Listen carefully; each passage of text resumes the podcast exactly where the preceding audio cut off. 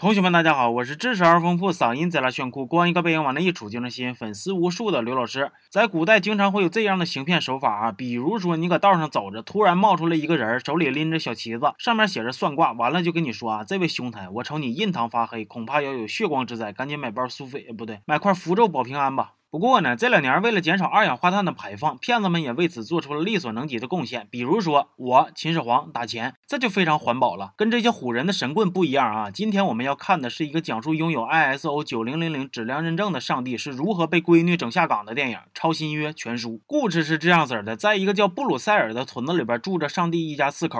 老爸上帝是个人渣，不仅酗酒，还对妻儿打骂。老妈成天不爱说话，就盼着孩子能好好长大。大哥耶稣已经离家，一个人在外打拼，还总让父母牵挂。上帝还有一个没啥人知道、挺不让人省心的闺女。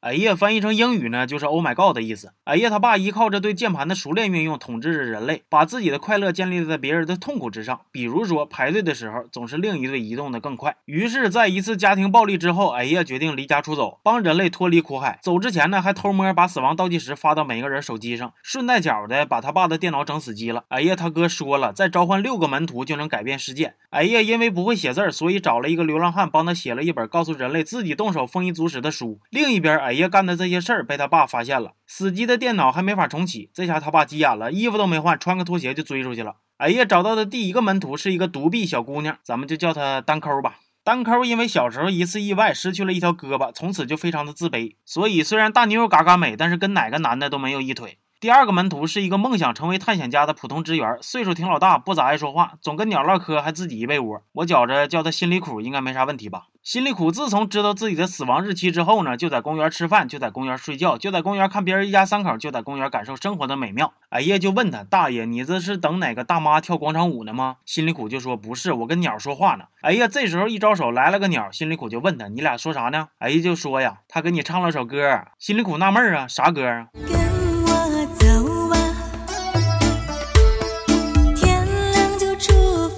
这一边啊，哎呀，他爸也来到了人间，还逮谁跟谁说自己是上帝。那街边的小混混就乐了：“弟哥呀，你过来，咱唠唠。”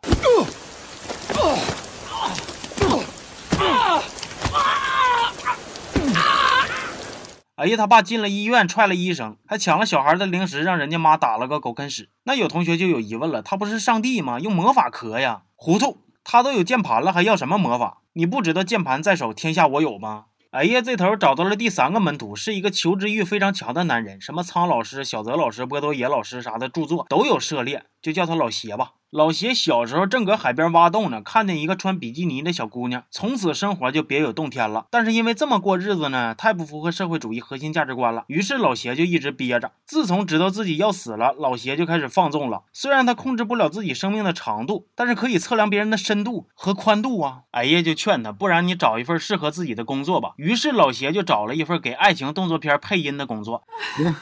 啊啊啊啊！啊，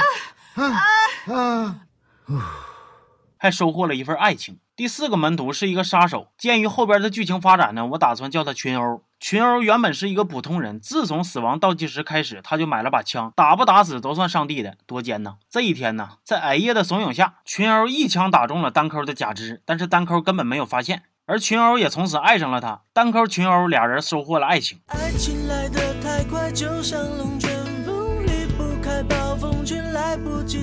第五个门徒是一个有钱的老太太大脚，虽然生活没啥问题，但是婚姻不咋幸福。于是哎呀就带她去了趟马戏团散心，结果万万没想到啊，大脚竟然爱上了笼子里边的大猩猩，还把自己无情无耻、无理取闹的老公给蹬了。第六个门徒是一个得了绝症的小男孩大熊，爹妈就问他：“你还有什么心愿吗？”大熊问：“什么心愿都可以吗？”他爹妈说：“什么心愿都可以。”大雄说：“那我想变成女装大佬。”大雄他爸很为难的样子：“儿子，你就没有别的心愿了吗？”大雄说：“那我想让刘老师二五零的公众号里边天天更新视频。”然后第二天，大雄就穿着女装上学去了。因为大熊想死在海边，所以除了搁外头旅行的心里苦，其他人都跟着哎呀一起来送大熊最后一程了。不过在这个时候，剧情反转了。哎呀他妈搁家收拾屋子的时候，意外的重启了电脑，死亡倒计时结束，大伙重获新生。哎呀他妈成为新的上帝，而由他控制的世界呢，变得非常的幸福。人类和猩猩能生孩子，男人还能怀孕。电影在一片欢呼中结束了。那可能就有同学就有疑问了啊，那之前的上帝去哪儿了呢？是这样的，上帝不是没有键盘了吗？所以就回不去了。完了，他还没有身份证，就被流放到别的村子了。所以说啊，下次再有人跟你说他是上帝呀、女娲啥的，让你打钱送他回家，完了给你捏个女朋友啥的，说不定就是真的呢。你们懂了吗？行吧，这期就到这儿了，咱们下期见。